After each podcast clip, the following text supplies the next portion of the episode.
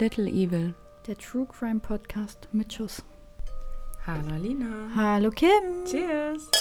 Heute auch wieder mit Getränk. Aperoli. Mhm. Sorry für das eklige Geräusch mit den Strohhalm. Strohhalmen. War eine doofe Idee. Egal. Ja, aber wir sind ökonomisch gut unterwegs und benutzen Edelstahl-Strohhalme. Genau. Mhm. Alles für den Fußabdruck. Ja, und Papier ist scheiße. Ja. Ja, du hast gerade schon auf die Pflanze Ja. gegangen. Ne? Was, was möchtest du dazu sagen? Ah, ich habe dazu, glaube ich, wirklich gar nichts mehr zu sagen. Aber da kann, kommt was Neues. Ich bin gespannt, ähm, Ja, sie stirbt einfach wie nicht. lange sich das Ganze hält. Aber der Rest ist nach wie vor ein einziges Trauerspiel, liebe Leute. Ja. Hört ihr das Knistern? Das sind tote Blätter. ASMR. Wirklich einfach nicht. Oh, da kommt auch Staub raus. Gut. Haben wir das auch abgehandelt? Wir haben ja diese Woche eine Zuschauerfolge. Zuhörer? Zuhörer, ja, Ja, Schauer. sch- Wir sind nicht im Fernsehen, stimmt. Zuhörerfolge. Mhm. Äh, wir hatten bei Instagram nach Fällen gefragt. Davon Mhm. haben wir uns jeder einen ausgesucht. Mhm. Die bearbeiten wir oder haben wir Die bearbeitet. bearbeiten wir heute. Und deswegen haben wir gar nicht so ein Oberthema. Korrekt. Aber wir haben eine Triggerwarnung. Und zwar Genau. habe ich eine Triggerwarnung wegen sexuellen Missbrauchs. Genau, und bei mir ist es so, dass es sich um einen Fall handelt, bei dem Rechtsradikalismus und Homophobie eine große Rolle spielt. Genau. Oh wow. Gruselig. Ansonsten ist die Folge wie immer, es gibt ein Gesetz, es gibt einen kuriosen Todesfall. Es gibt die Also, Jingles. Es gibt die Jingles. genau. Wollen wir dann starten? Ja, wollen wir direkt mit meinem Fall loslegen? Ne, wir machen erstmal ein Gesetz. Wir machen, stimmt, ja, wir machen erstmal, wow, wir machen erstmal ein Gesetz. Ja, du hast genau. vollkommen recht. Wir machen erstmal ein Gesetz. Legen wir los mit deinem Gesetz.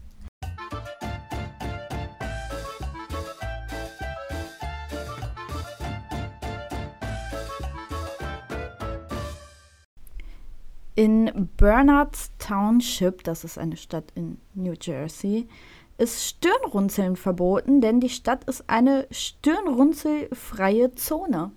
Oh, das wäre ganz schlecht für mich.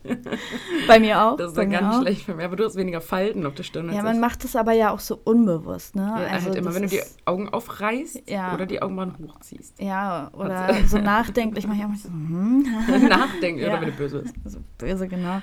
Ja, sollte man da besser nicht ist tun. Die Zornesfalte. Hier zwischen den Die ist sehr ausgeprägt. Viel Zorn. Viel, viel Zorn, viel Zorn.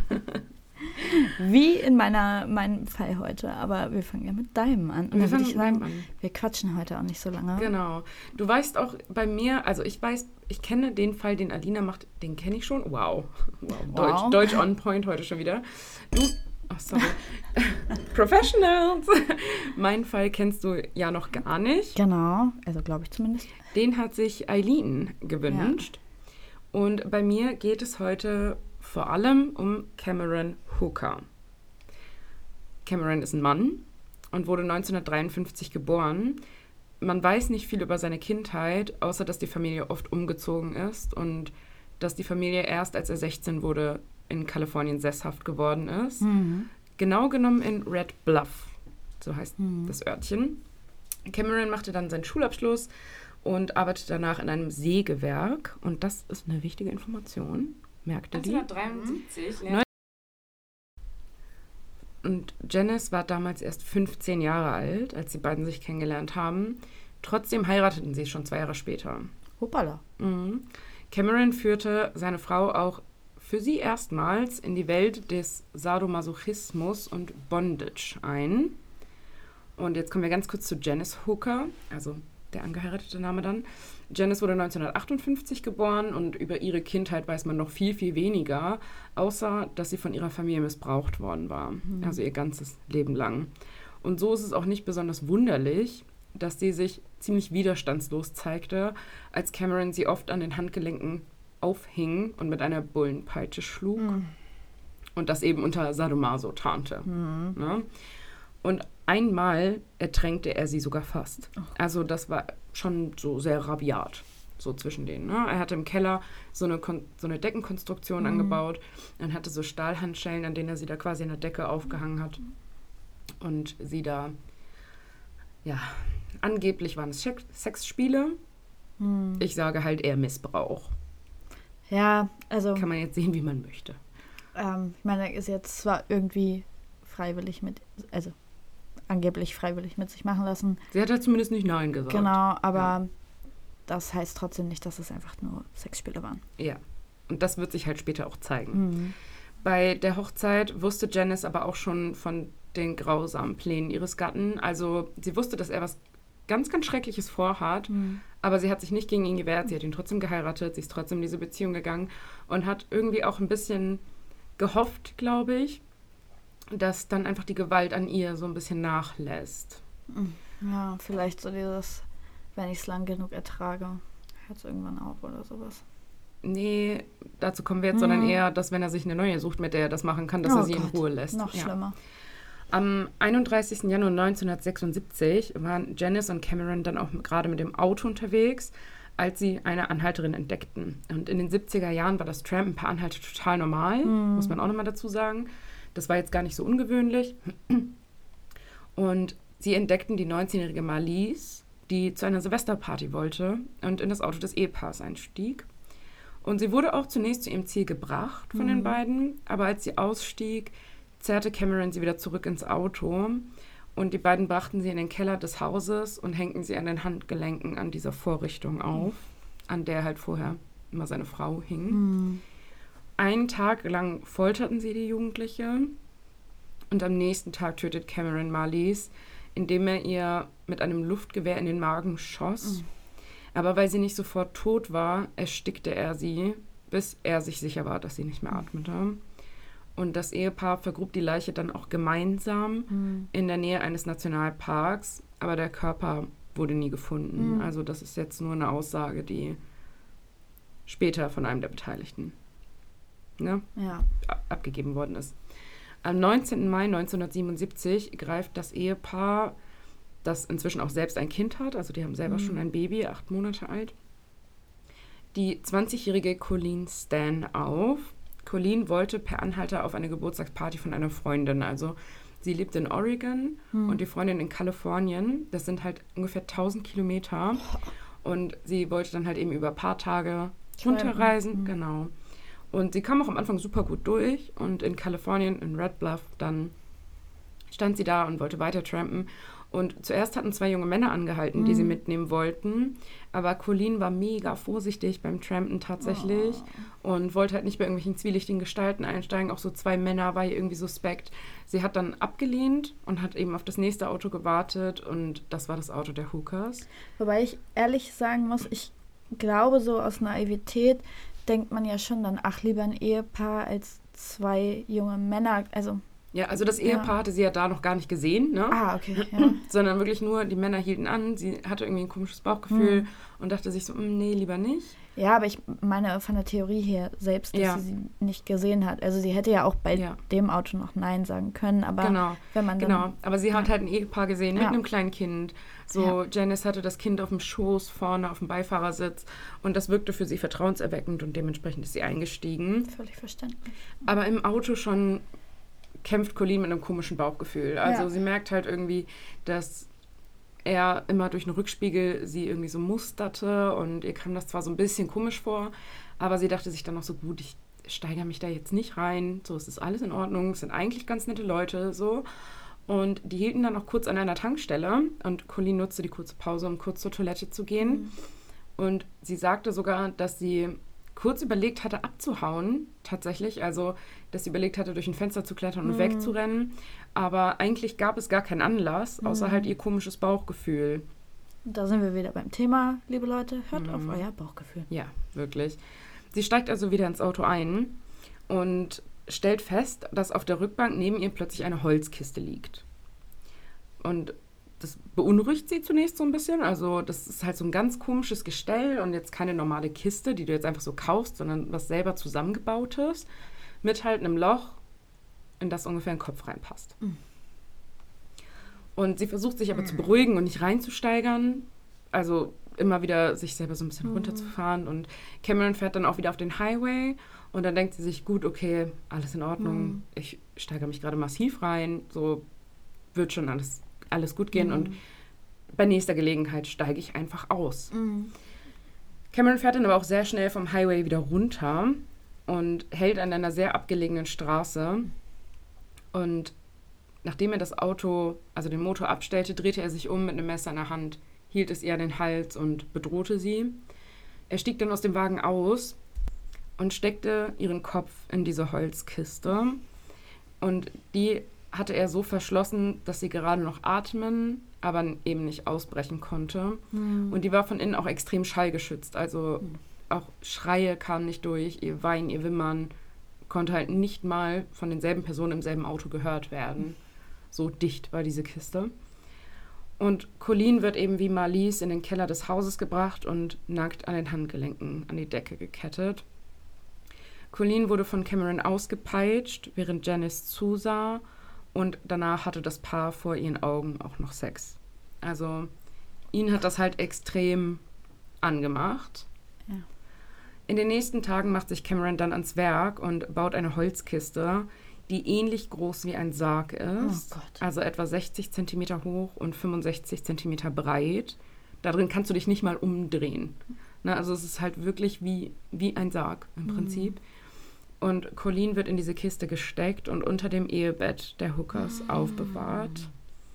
23 Stunden am Tag steckt sie in dieser Holzkiste. Oh Gott. Und die weitere Stunde des Tages darf sie raus, um etwas zu essen, ihre Notduft zu verrichten und vor allem, um von Cameron gefoltert und vergewaltigt zu werden. Colleen wird ausgepeitscht, mit Elektroschocks bestraft und wird auch immer wieder Hunger ausgesetzt. Also manchmal bekommt sie mehrere Tage am Stück nichts zu essen. Und wie du dir vorstellen kannst, kommt die auch nicht so regelmäßig an Wasser ran. Mm. Außerdem erzählt Cameron ihr von einer Organisation namens The Company, die hinter ihrer Entführung steckten. Also er sagt, dass er für die arbeitet und dass ihre Entführung geplant ist und dass wenn Colleen jemals ausbrechen oder fliehen würde, die Mitglieder der Organisation sie und ihre ganze Familie oh töten würden. Und sie solle froh sein, am Leben zu sein. Also er hat es noch so ein bisschen dargestellt, so ja, sei froh, dass ich den Auftrag erledigt habe, mhm. weil andere hätten dich getötet. Ab November 1977, also da ist sie schon mehrere mhm. Monate dort, unterschrieb sie einen Sklavenvertrag, mhm. den Cameron ihr auferlegt hatte. Und dann durfte sie auch häufiger aus der Kiste raus, um im Haushalt zu arbeiten oder die Kinder zu versorgen. Sie war dabei aber immer nackt und trug ein Halsband mit dem Buchstaben K.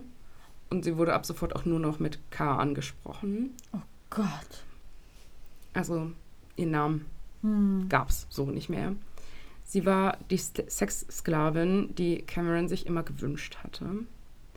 Cameron vergewaltigte und folterte Colleen täglich bis 1980, also über drei Jahre lang. Ende 1980 durfte Colleen ihre Familie anrufen, um ihnen zu sagen, dass sie bei einem netten Ehepaar untergekommen sei und dort als Kindermädchen arbeitete. Und die Gehirnwäsche in Zusammenhang mit den Foltereien, die sie ertragen musste, hatte auch schon bereits seine Früchte getragen. Also nach über drei Jahren glaubte sie ihrem Entführer jedes Wort und tat, was er sagte, um ihre Familie zu schützen und auch die Foltermethoden auf ein absolutes Minimum zu begrenzen. Also, dass sie halt eben nicht zusätzlich bestraft wird, mhm. sondern nur das ertragen muss. Was sie eh muss. Was sie eh muss und das, was ihm halt irgendwie seinen Kick gibt. Mhm. Ne? Oh, wie furchtbar. Mhm. Im März 1981 ist sich Cameron inzwischen so sicher mit Colleen, dass sie sogar ihre Familie besuchen gehen darf. Sie stellte Cameron dort als ihren Freund vor und dabei ist auch ein Foto entstanden von den beiden, das die Familie geschossen hat. Wie du siehst, sie. Das ist furchtbar. Ja, sie umschlingt ihn und lacht und lächelt so, und ja. sieht halt irgendwie richtig happy aus. Also hat auch so rote Bäckchen. Mhm. Und sie durfte sogar bei ihrer Familie übernachten, bis Cameron sie am nächsten Tag wieder abholte. Colleen sagte tatsächlich kein einziges Wort zu ihrer Entführung oder zu den Qualen, die sie ertragen musste oder mhm. zur Company. Sie genoss die Zeit bei ihrer Familie und stieg am nächsten Tag in Camerons Wagen, nur um all die Qualen weiterzuerleben. Colleen zeigte sich unterwürfig und tat alles, was man ihr sagte. So wurde sie mit Besserungen, die ihren Lebensstandard erhöhen sollte, belohnt. Oh Gott. Also, das habe ich jetzt auch gerade wirklich mit Anführungszeichen gesagt. Welcher Lebensstandard, ja. Genau. Oh.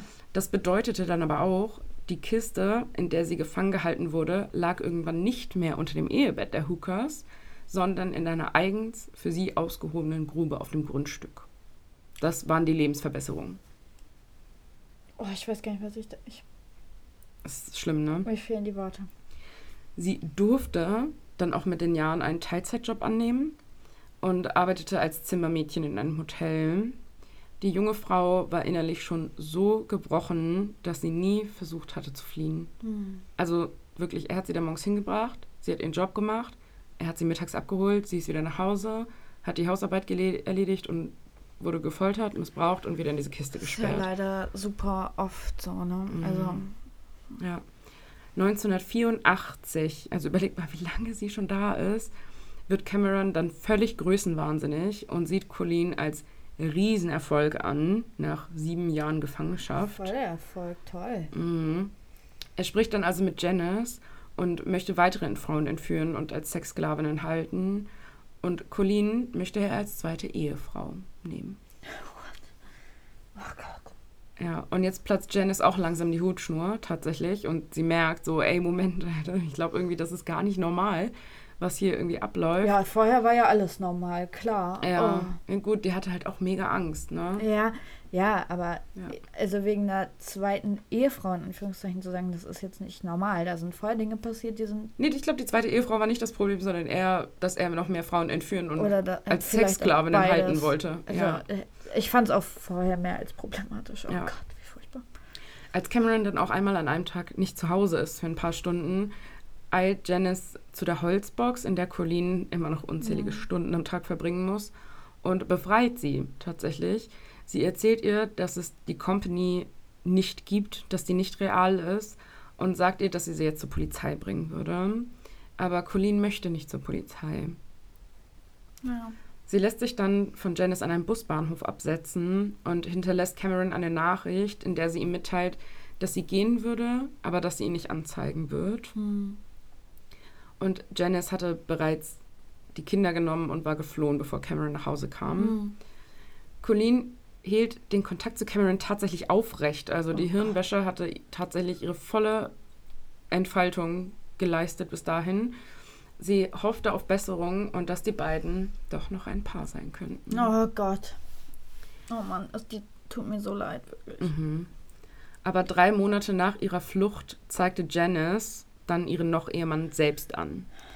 Sie geht zur Polizei und erzählt von dem Mord an Marlies und von der Erführung an Colleen. Im Gegenzug zu ihrem Geständnis bot man ihr vollständige Immunität an.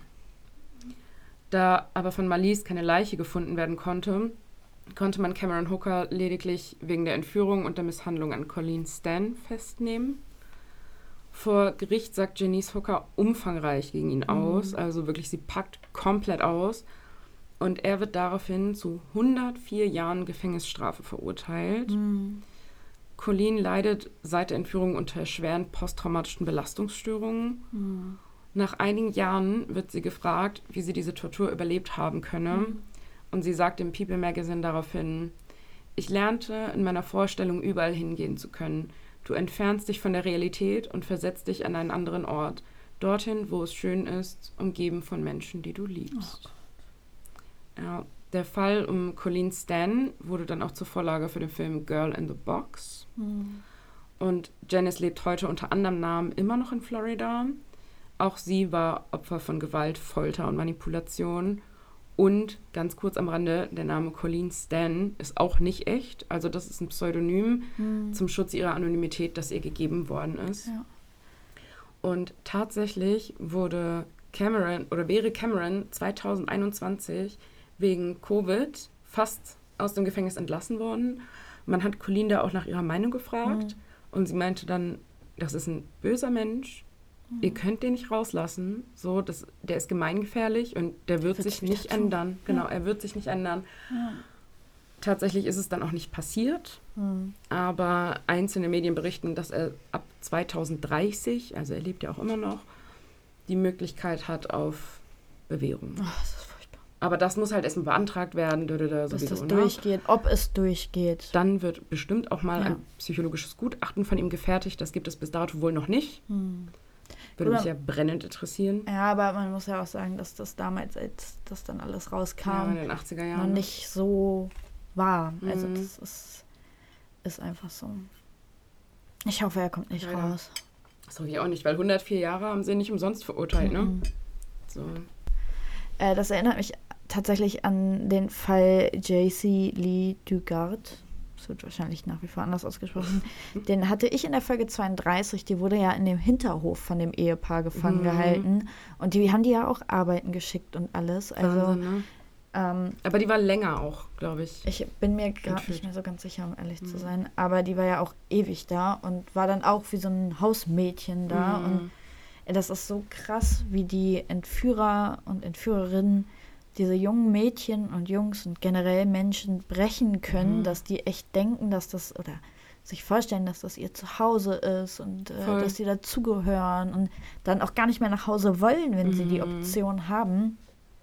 Ja, ganz furchtbar. Also ich meine, das hat man hier bei einigen Fällen ja schon gesehen. Also auch Josef Fritze, so die war ja auch Stockholm-Syndrom. und, äh, Mhm. Also ganz, ganz schlimm. Ja, also Colleen Stan hatte auf jeden Fall Ja. auch Stockholm-Syndrom aus der Hölle. Ja, Also Total. ganz schlimm, dass sie auch wirklich dachte danach so, okay, vielleicht bessert er sich jetzt, wenn wir ein bisschen Raum zwischen uns haben. Vielleicht können wir doch noch ein Paar werden. schlimm, oder? Also so, ja, und das ist ein Mensch, der, der halt wirklich, also mal wirklich überhaupt nichts Gutes möchte. Der hat Ja, ihr so also- ziemlich das Schlimmste angetan, Ja. was er hätte ihr antun können. Und da bin ich, das ist jetzt drastisch, aber wenn ich in der Situation wäre, ich würde mir denken, dann wäre ich lieber tot, als sowas zu machen. Mhm. Also es hört sich immer drastisch an. Und klar, ich war Gott sei Dank nie in dieser Situation. Aber das muss so furchtbar sein, also Ja. schlimm. ja. Und wie man ja sieht, der hat jetzt ihr Leben trotzdem komplett zerstört, auch wenn sie Total. überlebt hat. Mhm. Ist ja bei Vergewaltigungen immer so, also so, die haben ja immer was im Hinterkopf. Mhm. Ja. Also Wahnsinn, wirklich. ja, und dann auch noch diese Folter dazu, ne? Also, dass der Oh, wirklich ja. äh, so schlimm ausgepeitscht worden ist. Er hatte ja durch seinen Job in diesem Sägewerk halt eben auch gut Erfahrung mit Holzkonstruktion. Mhm. Ähm, wir posten euch davon auch äh, ganz viele Fotos bei Instagram. Also es gibt tatsächlich, ist das fotografisch sehr gut dokumentiert. Guck mal, das ist die Kiste, in der ihr Kopf steckte auf der Fahrt. Und das ist die Kiste, in der sie festgehalten worden ist. Ja, Und da siehst du mal wirklich, wie klein die ist, ne? Ja. Also Oh, ist halt ist wirklich, da kannst du gerade drin liegen. Mehr nicht. Also Das ist furchtbar. ja, kannst du dich halt nicht mehr drin umdrehen, ne? Und das ist so, guck mal, da wird er abgeführt. Und lächelt, der Polizist neben ihm lächelt auch. Ich weiß nicht genau warum, aber. Ja, Kamera. Mhm. Echt. Aber der, der sieht auch irgendwie schon ein bisschen gruselig aus, finde ich. Also klar, jetzt weiß man natürlich auch, was er getan ja. hat, ne? Aber. Ich finde er. Also können wir über Janice reden? Okay, das Foto ist aber auch so, so sie neigt den Kopf nach unten und guckt dann Mhm. quasi so über ihre Brille drüber. Mhm. Das heißt, das ist jetzt auch einfach kein gutes Foto von ihr, sagen wir es so. Aber können wir drüber reden? ja, das ist echt Also gruselig. schon echt creepy, ja. Boah. Aber auch die Frau, ne? Also, das ist nicht richtig, dass sie das alles mitgemacht hat. Aber auch die Frau musste wahnsinnig viel erleiden und ertragen. Weiß Aber man, wie findest du, wie findest du es, dass sie komplett straffrei da rausgekommen ist aus der Nummer? naja, Deal ist Deal, Mhm. Aber verdient sie es eigentlich. Also, ich finde, sie hätte Eigentlich nicht, ne? schon, also nicht so eine harte Strafe wie er bekommen Mhm. müssen, gerade weil sie ja dann auch ausgepackt hat. Aber eigentlich müsste es Konsequenzen haben, Ja. finde ich. Ja. Ähm, klar muss man, eine richtig gute Therapie, ne? ja, weil ganz sagen, man muss berücksichtigen, was auch sie erlebt hat und erleben musste. Aber das ist ja oft bei diesen Deals so, dass ich mir Mhm. denke, boah, eigentlich ist es irgendwie nicht Hm. gerechtfertigt. Also klar, so hat man den, den Haupttäter erwischt. Ist ja meistens so. Aber irgendwie, weiß ich nicht. Schwierig, ne? Ganz schwierig, ja. Ja. Weiß man, ob ihr die Kinder weggenommen wurden oder. Äh, Nee, das irgendwas? weiß man nicht, aber ich vermute fast nicht. Ja, wahrscheinlich nicht, ne? Ja, Aber- weil wenn sie schuldfrei rauskommt, kann sie auch die Kinder behalten, so mäßig. Ja, ne? also, wahrscheinlich schon. Das wäre nochmal interessant gewesen. Aber Ja. gut. Oh, furchtbar. Furchtbar, furchtbar, furchtbar. Ja. Dann lass uns mal zu unserem kuriosen Todesfall, um das vielleicht hier mal wieder ein Bisschen bisschen, aufzulockern. Ja. Okay. Franz Reichelt, 1879 bis 1912. Der österreichische Schneider Franz Reichelt war davon überzeugt, dass er einen funktionierenden Fallschirmanzug erfunden hätte. Als er auf den Eiffelturm kletterte und hinuntersprang, um ihn zu testen, musste er leider feststellen, dass der Anzug doch nicht funktionierte. Aua.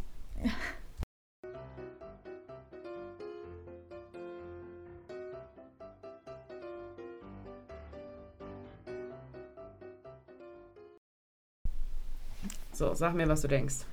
Also, ich muss gerade ein bisschen am Eiffelturm zweifeln irgendwie. Also erstens weiß ich nicht, ob der da schon gebaut war, bin ich ehrlich. 1912 stand der schon, keine Sorge. Und kurz, ja, nee, Kriegszeit, ja, Österreicher. Ich sag, es ist nicht wahr. Es ist wahr. Ach, verdammt.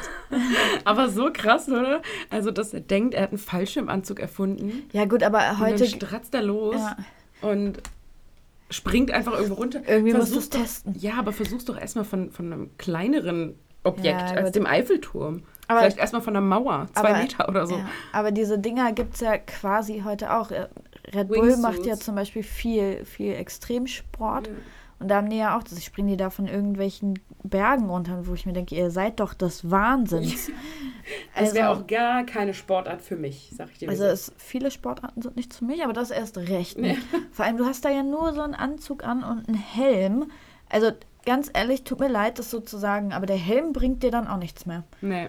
Also ich verstehe sowas nicht. Aber der Helm soll dich wahrscheinlich auch schützen, falls du in der Luft irgendwas abkriegst. Ein Ja, Vogel oder ja, so. natürlich, dass das du nicht weiß ich. bewusstlos bist und dann stirbst. Das weiß ich. Das ist mir durchaus bewusst, aber bei einem Absturz bringt der Helm dir auch nichts mehr. nee, dann, Also, das stimmt wohl, ja. Das ist für mich auch. Ich, falls irgendjemand von euch so eine Sportart betreiben sollte, Bitte schreibt uns. schreibt uns, Ja. schreibt uns Und sagt uns, warum ihr das tut. erstens das und mich würde auch mal tatsächlich interessieren, wie man so einen Ausflug äh, vorbereitet. Hast du verstanden, Ausflug? oh Gott, wow. So ein schlechter Wortwitz. Ja, total Und du schlecht. sagst, hast du verstanden, Ausflug?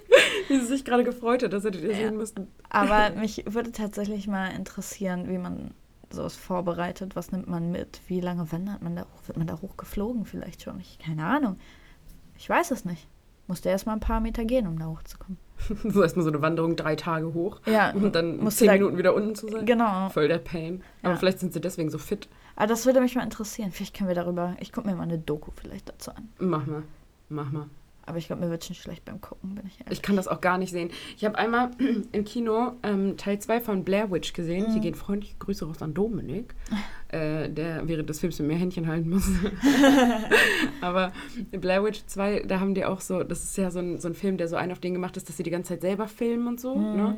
Und in einer Szene starten die eine Drohne. Und du siehst halt aus dieser Drohnenperspektive, wie diese Drohne abhebt. Und, Gruselig. Ne? oh, und mir wird so schwindelig bei sowas. Also da denke ich mir halt immer wieder so, warum tut ihr das? Was ich, so, lass es doch einfach Ja. sein. was ich auch mega verrückt finde, ist diese Free Climber.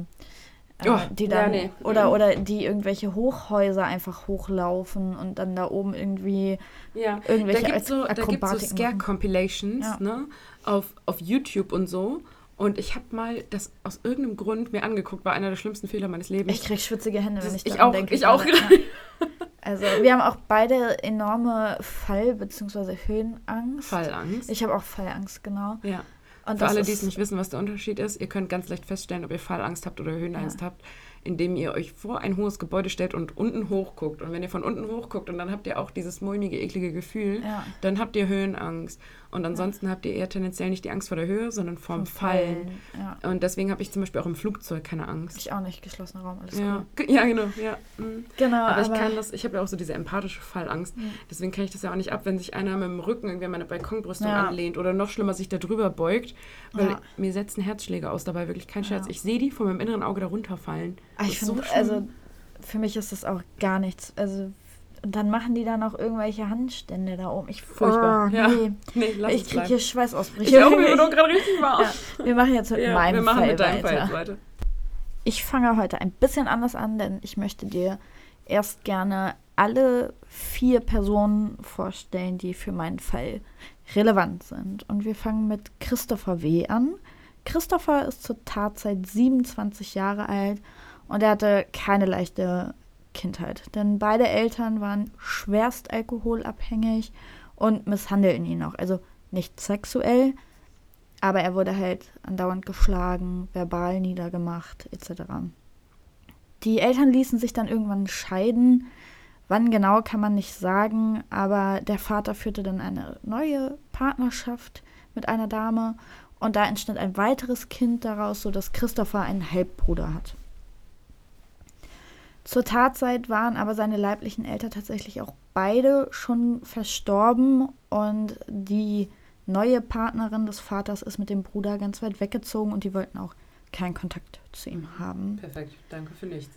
Christopher selbst war schon immer so ein bisschen anders. Man beschrieb ihn eher als sehr in sich gekehrt, unterwürfig und er gelang auch immer wieder an falsche Menschen, die ihn unterdrückten und deren eigenen, eigenes Gewaltpotenzial an ihm dann auch auslebten. Irgendwann griff dann auch er zu Alkohol und leider sollte es dabei nicht bleiben, sondern er griff dann auch zu Drogen und wurde ebenfalls abhängig. Er machte dennoch eine Ausbildung zum Koch, konnte aber in dem Job nie richtig Fuß fassen und so dass da eigentlich die Lehre hat er gemacht, aber mehr auch mhm. nicht grob gesagt. Er selbst wohnte in einem Haus in Aue, das war ein Mehrfamilienhaus, wie man es eben kennt, mit verschiedenen Parteien. Der hatte dort seine eigene Wohnung in der Thomas-Mann-Straße und er lebte offen schwul. Er hatte zwar zurzeit keinen Partner, aber er hatte auch schon mal einen. Ähm, die hatten sich dann getrennt, hat halt einfach nicht funktioniert, aber das war soweit auch in Ordnung. Also, ja. Terence H. ist ebenfalls 27 zur Tatzeit. Die Eltern von Terence trennten sich sehr, sehr früh und auch er hatte es nicht leicht. Terence und sein Bruder lebten dann zeitweise bei dessen Vater und das muss man sich jetzt mal vorstellen. Der hat die dann in einem Zimmer eingesperrt und hat wie in amerikanischen Filmen im Gefängnis das Essen nur durch so eine kleine Luke Ach. geschoben. Also wirklich nur durch so einen minimalen Schlitz. Und das mussten die dann essen, mussten da sitzen, kamen nicht raus. Und ja. 2012 wurde Terence dann selber Vater, hat allerdings keinerlei Kontakt zu seiner Tochter oder der Mutter dazu, aber auch nicht zu seiner Familie, weil er gesagt hat, es ist einfach so viel passiert, ich will das nicht. Mhm. Er selbst konnte nie einen Job oder ähnliches finden und lebt schon immer nur von Sozialleistungen und auch er ertränkte seinen Kummer in Alkohol und Drogen. Zusätzlich dazu gab es bereits mehrere Verhaftungen, die meisten eigentlich wegen kleinerer Delikte, mal was geklaut, aber auch wegen rechter Parolen und politischer Straftaten. Mhm. Und generell war er auch relativ offen rechtsradikal. Also das verheimlichte er jetzt ja, ja. nicht groß. Er selber wohnte im selben Haus wie eben Christopher, gemeinsam in einer Wohnung mit Jens H. Und dann kommen wir auch schon zu Jens. Jens war zur Tatzeit 22 Jahre alt. Jens wurde in verschiedensten Heimen groß und hatte dadurch nie einen festen Rückzugsort. Seine Familie lebte zwar, aber von einer Familie kann man halt wirklich überhaupt nicht sprechen und dadurch war Liebe für ihn auch ein Fremdwort. Alkohol und Missbrauch lagen bei ihm an der Tagesordnung als Kind und das prägte ihn natürlich sehr. Er war ebenfalls mehrfach vorbestraft, unter anderem wegen Brandstiftung und Körperverletzung. Mhm. Jugendliche, die zündeln. Ja. Das ist immer schon so ein Warnsignal eigentlich, ne? Und da ist es jetzt unterschiedlich nach Quellen, ob auch da politische Straftaten bereits aktenkundig waren. Mhm. Manche Quellen sagen ja, manche sagen nein. Es liegt nahe, zu 100 Prozent kann ich das jetzt aber in dem Fall nicht sagen. Mhm. Und ich möchte hier keine Vermutung anstellen. Und auch Jens war drogen- und alkoholabhängig. Ja, perfektes Grüppchen, ne? Und dann gab es noch Stefan H.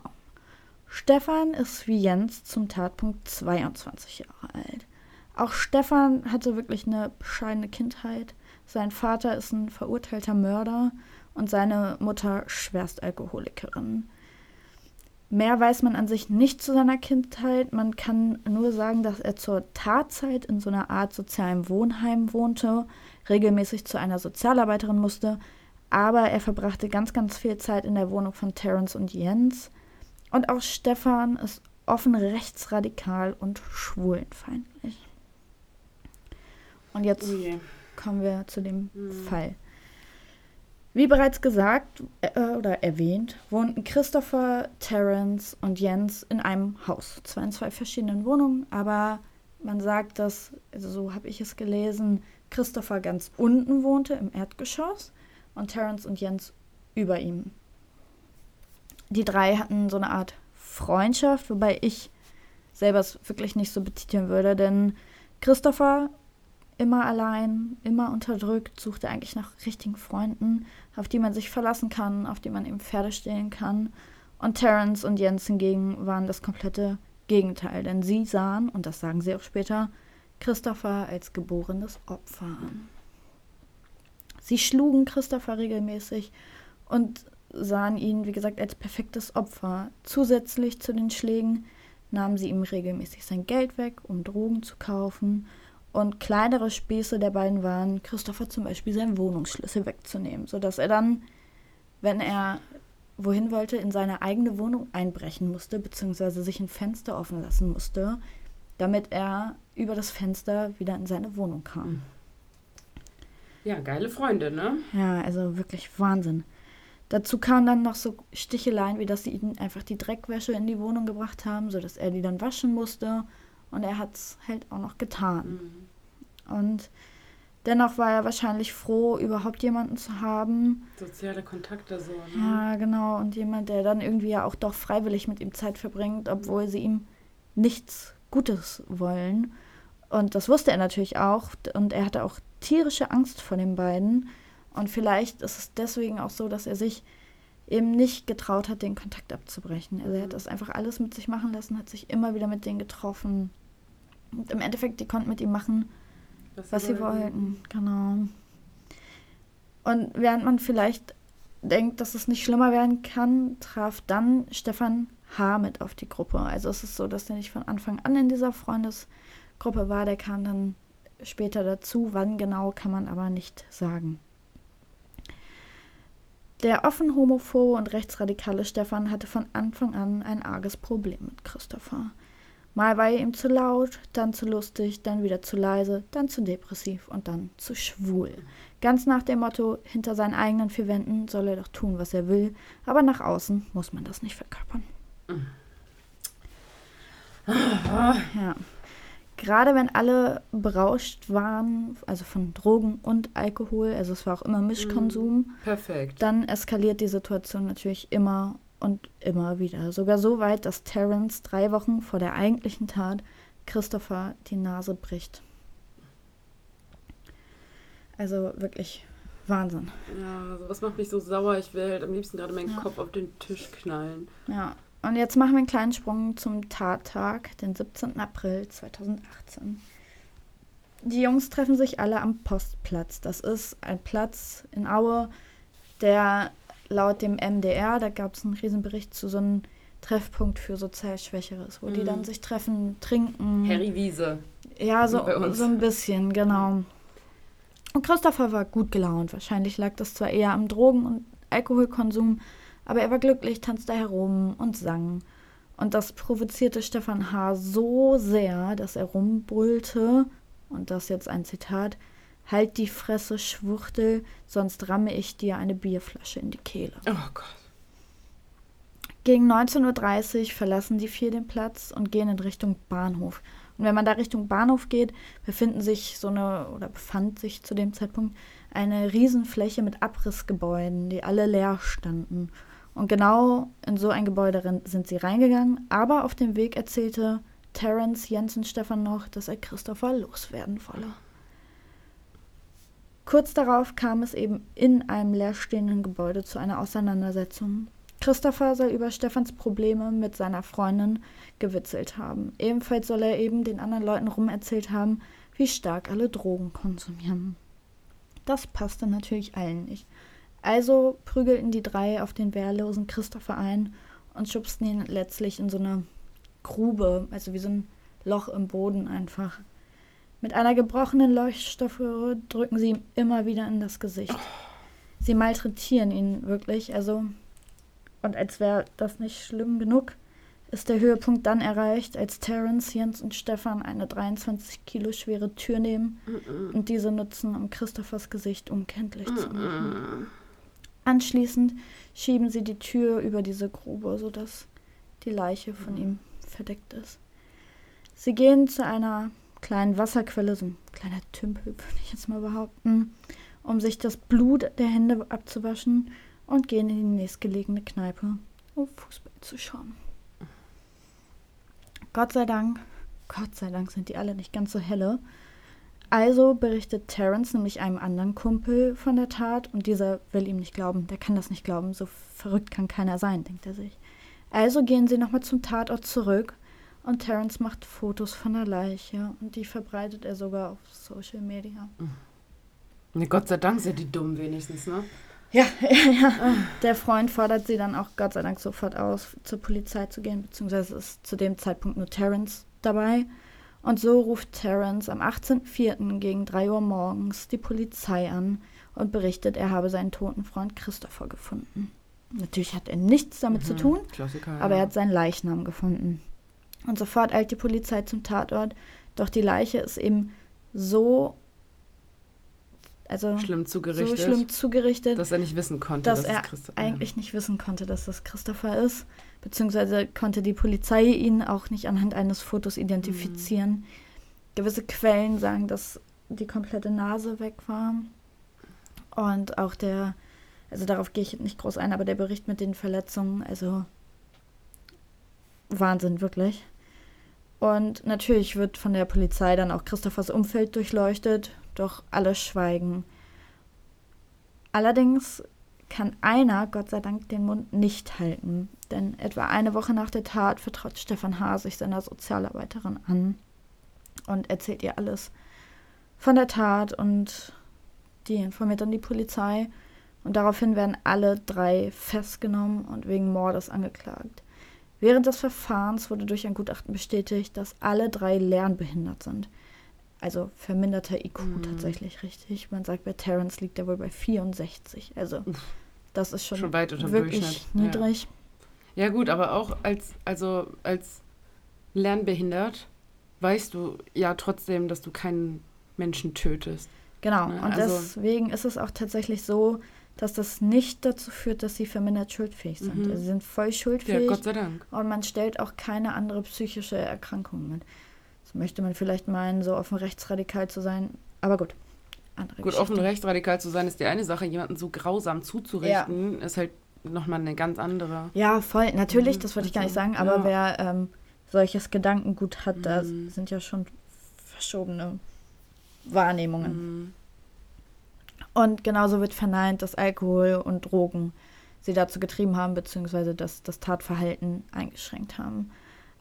Aber, und jetzt kommen wir zu dem eigentlichen Knackpunkt, weswegen dieser Fall so unfassbar ist. Die werden nach Jugendstrafrecht? Nein, das nicht. Okay. Aber das Landgericht sah keine politisch motivierte Tat, beziehungsweise kein Mord an der ganzen Geschichte. Und Sondern somit Totschlag. wurden alle drei Täter zu Totschlag verurteilt. Zu Totschlag Oder verurteilt. Ja, wegen, wegen Totschlag. Totschlag verurteilt, genau so rum. Und da wurde dann ganz, ganz viel drüber diskutiert, weil alle gesagt haben, ey, das kann nicht sein. Mhm. Und für die, die es nicht wissen, wir haben das hier schon öfter gesagt, aber bei Mord muss zu lebenslanger Haft verurteilt werden. Also ja. muss. Da gibt es nichts. Das ist ja bei Totschlag. Solange du voll schuldfähig bist. Ja. Genau, genau. Ja. Aber sind die ja in dem Fall. Mhm. So, und bei Totschlag ist das eben nicht so. Und so wird Terence als Haupttäter festgesetzt und wird zu 14 Jahren Haft verurteilt. Und die anderen beiden jeweils zu elf Jahren. Und bis heute gibt es da einen riesen medialen Aufruhr, weil sogar das LKA sagt, nein, das war politisch, das war nichts anderes. Und die haben tatsächlich den Fall Christopher W. auch in ihre Statistik mit aufgenommen, während das Gericht weiterhin sagt, nein, ist nicht gegeben, nicht nachzuweisen. Wo ich mir denke, es ist halt wahrscheinlich durch die Umstände und diese Art und Weise, wie diese Freundschaft, Freundschaft, diese mhm. Beziehung irgendwie zwischen den lief, also kann ich irgendwo begreifen, warum das Gericht sagt, das wäre passiert, ob er jetzt homosexuell ist oder nicht, weil er einfach so eine gewisse Rolle irgendwie in dieser Gruppe hatte und diese Dynamik irgendwie einfach mhm, so war, wie sie ist. Ja. Aber und er ja auch einfach so der Typ war, der ja auch nicht so dagegen halten konnte, womit ich mir jetzt Leider. auf gar keinen Fall irgendwie Schuld zuweisen Nein. will, so ist klar. Ne? Ähm, deswegen kann ich es irgendwo verstehen, wie, wie das Gericht argumentiert. Aber trotzdem ist es halt so falsch, ne? Aber wie siehst du das? Also, wir haben ja auch schon darüber gesprochen, Mord. ähm, dass Mord gewisse Mordmerkmale Mhm. hat. Und wenn dann besonders, also Grausamkeit. Also ich würde niedrige halt- Beweggründe tatsächlich. Niedrige ja, Beweggründe, genau. ja, genau. Also dann irgendwie dieser Overkill, ja auch im Prinzip, also was ist Overkill? Gut. Doch, voll. Also es Aber, hätte naja, auch Ja, also Grausamkeit Ja. ist doch auch, also es gibt doch genug Mordmerkmale, auf die man sich berufen kann, als dass man den politischen Aspekt einfach mal beiseite schieben könnte. Vor allem finde ich halt auch, die waren zu dritt. Das ist irgendwie, und er hat ja auf dem Weg angekündigt, er will ihn loswerden. Mhm. Also, ich meine, wir sind keine Juristen, das ist uns beiden bewusst. Mhm. Keine Aber ähm, das ist, das ist für mich auch ein Thema, was ich in dem Fall sehr, sehr schwierig finde, tatsächlich. Und Mhm. dann das noch auf Social Media zu posten. Und dann hat hier Terence hat sogar noch ein paar Tage nach der Tat gepostet, ich vermisse dich so sehr, Christopher. sehr übrigens auch Seher geschrieben. Gut, aber andere Mhm. Geschichte. Aber das ist doch, also für mich ist das echt in dem Fall sehr schwierig zu ertragen, dass die nur wegen Totschlags Ja, verurteilt wurden. voll. Vor allem das Urteil war 2019, also die sind jetzt seit vier Jahren in Haft. Die einen haben elf oder zwei haben elf bekommen, äh, Terence 14. Lass die mal gute Führung nach sieben Jahren rauskommen, also Stefan und Jens. Dann sind die bald schon wieder draußen. Ja, scheiße. Für so eine Tat. Ja, Also, furchtbar. Will man sich gar nicht ausmalen. und vor allem hatte Stefan, der hat ja in diesem Wohnheim gelebt und äh, der hatte einfach eine Reichsflagge und alles äh, da hängen. Und Terence hatte ein riesiges Hakenkreuz auf der Brust tätowiert. Mhm. Und du denkst, also erst, gut, es gibt Szene-Tätowierer, ich weiß, Mhm. aber wer tätowiert, also was zur Hölle? Also ich, Ich habe dafür keine Worte wirklich. Wie gesagt, Ja. ich kannte den Fall ja schon. Ich habe Ja. den vor vielen, vielen Jahren schon mal in einem Podcast, vielen, vielen Jahren, vor einigen 100 Jahren, Jahren. schon mal in einem Podcast gehört und ich fand den damals schon Ja. wirklich, wirklich furchtbar und grausam. Es hat mich ein bisschen geschüttelt, als ich wusste, so, dass du den machst, dass ich mir den heute nochmal anhören muss. Ähm, Also ich habe da schon viel weggekürzt, weil es einfach, zu schlimm ist. also ich saß da, ich, also wirklich, wow. ja. Also, Also ich saß ja auch zwischendurch, ich habe wirklich das Gesicht irgendwie in Ja. den Händen vergraben und so und dachte so, nee, mach jetzt einfach, dass es aufhört. Ich finde das wirklich so, so grausam Ja. und so schlimm. Und ich finde es so, so erschreckend, dass das ein Fall ist, der in Deutschland passiert ist, ja. vor gar nicht allzu langer Zeit. ja. So, dass es halt sowas einfach heutzutage immer noch gibt. Aber Also, nochmal, um zu dem Politischen kurz zurückzukommen. Die drei haben dann halt ausgepackt vor Gericht und da fielen eben genau die aus, selben Aussagen wie mit, ich zitiere das jetzt nur, keiner von uns meint das so, also Mhm. können wir euch schwören, auch mit die blöde Schwuchtel und was weiß ich nicht alles so, wo ich mir denke, daraus hätte man das vielleicht doch irgendwie ziehen können. ich glaube halt, dass tatsächlich ist wegen dieser, dieser Dynamik dieser Gruppe wirklich schwer Mhm. nachweisbar. Das verstehe ich. Also das kann ich irgendwie. Aber richtig ist es eigentlich trotzdem Es ist nicht richtig. Nein, es ist nicht richtig. Gibt's auch Aber es ist halt wirklich die Frage, so wäre es nicht vielleicht aber auch doch passiert, auch wenn er halt nicht homosexuell gewesen wäre. ja, Weißt du, was ich meine? ja, klar. also ich meine, ja. natürlich provozierte die das extrem wahrscheinlich, aber er war ja halt auch einfach so, leider, wenn man das so sagen muss, auch so irgendwie der Opfertyp. Ja, ja. So, ja, und deswegen ist halt die Frage, so was wäre, wenn hätte, hätte Fahrradkette, weißt du, so, Ja. das kann halt keiner beurteilen. Ähm, dass man das nicht zur Hand nimmt, Mhm. verstehe ich schon, aber ja, also alles andere, also es, wie gesagt, es gibt genug andere Mordmerkmale, weshalb man das Urteil hätte bilden können, meiner Also Meinung nach. bin ich Als Laie. bin jetzt, ich ne? d'accord, ja. Ja, das finde ich auch sehr krass. Und dazu kommt dann halt noch, wenn man dann liest, und ich versteht mich nicht falsch, ich will jetzt das Gericht nicht beschuldigen, rechtsradikal zu sein. Aber in dieser Gegend, ähm, das ist generell eine sozial schwächere Gegend. In diesem Ort leben um die 17.000 Menschen. Und bei einer Umfrage hat ergeben, ich glaube, es waren um die 70 Prozent. Ich kann das nochmal nachgoogeln und euch nochmal nachreichen. Ähm, auch so nach dem Motto, ja, Schwule wollen wir hier nicht und so. Also wirklich ganz, 21. ganz, Jahrhundert, ganz willkommen. schlimm. Also wirklich Ja, ganz voll. schlimm. Voll, Also, voll. Da hatten wir letztes Jahr auf Mallorca auch so eine Diskussion mit meinem Oh. Vater drüber, ne? Also, Ja. weil man ja auch manchmal sagt, so ja, es sind auch einfach manchmal noch die älteren Generationen und so Genau. Pustekuchen. Ne? Also mein Papa ist ja auch so ein Typ, der sagt so, leben und leben lassen. Ja. So, ich muss Ja. deine Meinung nicht teilen, deswegen muss ich sie aber auch nicht verurteilen. Genau, So, mach du dein Ding, ich mach meins so und alles cool. So, ne? Mach was du willst, kämpf für deine Rechte, alles gut. Ja, vor allem ist es Wobei ja mein Papa auch schon mal dachte, wir beide werden ein Paar. Ja, das stimmt. Das stimmt. War sowieso das beste Gespräch aller Zeiten. Nee, Papa, also so nah stehen wir uns dann doch nicht. Aber Aber wie gesagt, man sucht sich das ja nun mal auch nicht aus. Also das Nee. ist ja jetzt nichts, äh, dass du losgehst und sagst, ach nee, heute möchte ich doch lieber homosexuell sein. So, so ist es ja nicht. Da kann ich mich irgendwie mehr identifizieren. Ja. Nee, voll. Und ich glaube auch, dass jeder einzelne Mensch, der wahrscheinlich auch in solchen Umfeldern aufwächst, Mhm. mh, da auch einen mega Prozess hinlegen muss, auch Ja. offen seine Sexualität ausleben zu können. Und ich Ja. finde das auch unfair ein Stück weit, dass ähm, solche, solche Leute, es klingt jetzt so negativ Ja. aber dass jetzt so die ganze LGBTQIA Plus Community da, Ja. ähm, dass die sich das so erkämpfen Das ist müssen, furchtbar. ähm, dass die ihre Sexualität ausleben können, so wie Heterosexuelle. Ja, vor allem So, wird es ne? immer so Also- dargestellt, es sei der Natur nicht entsprechend, bla bla. Bla, Bullshit. In bla. der Tierwelt ist Homosexualität so verbreitet, das ist da öfter als Heterosexualität. Das, die pflanzen sich fort, Mhm, ja. aber mehr auch nicht. Also da ist das total. Und ich finde das so ein Schwachsinn. Es soll Das doch jeder lieben, wen er lieben will. Voll. Und ist doch dann ist doch gut. Ja, ist doch voll. Ordnung. Also so, da denke ich mir halt auch so, ey, weiß ich nicht, mach dir doch nicht ein Problem aus dem Leben anderer Menschen. Genau. Und weißt das also jetzt so. vielleicht auch nochmal schön abzuschließen. Ja. Ihr liebt, wen ihr leben wollt. Habt keine Angst. Wenn ihr. Aber habt auch keine Vorurteile. Nein, bitte. habt keine Vorurteile, habt keine Angst. Wenn ihr eine Frau liebt, dann liebt ihr eine Frau. Wenn ihr einen Mann liebt, dann liebt ihr einen Mann. Es ist scheißegal, wenn ihr glücklich seid. Willkommen im Ja. 21. Jahrhundert. Genau. So. Und damit würde ich sagen, hören wir jetzt hier Ja. auch auf. Genau. Folgt uns auf Instagram unter little.iw.podcast. Schreibt uns Bewertungen, schreibt uns Nachrichten. Wir freuen uns immer. Ja. Und dann hören wir uns in zwei Wochen wieder. Bis dann. Bis dann. Tschüss.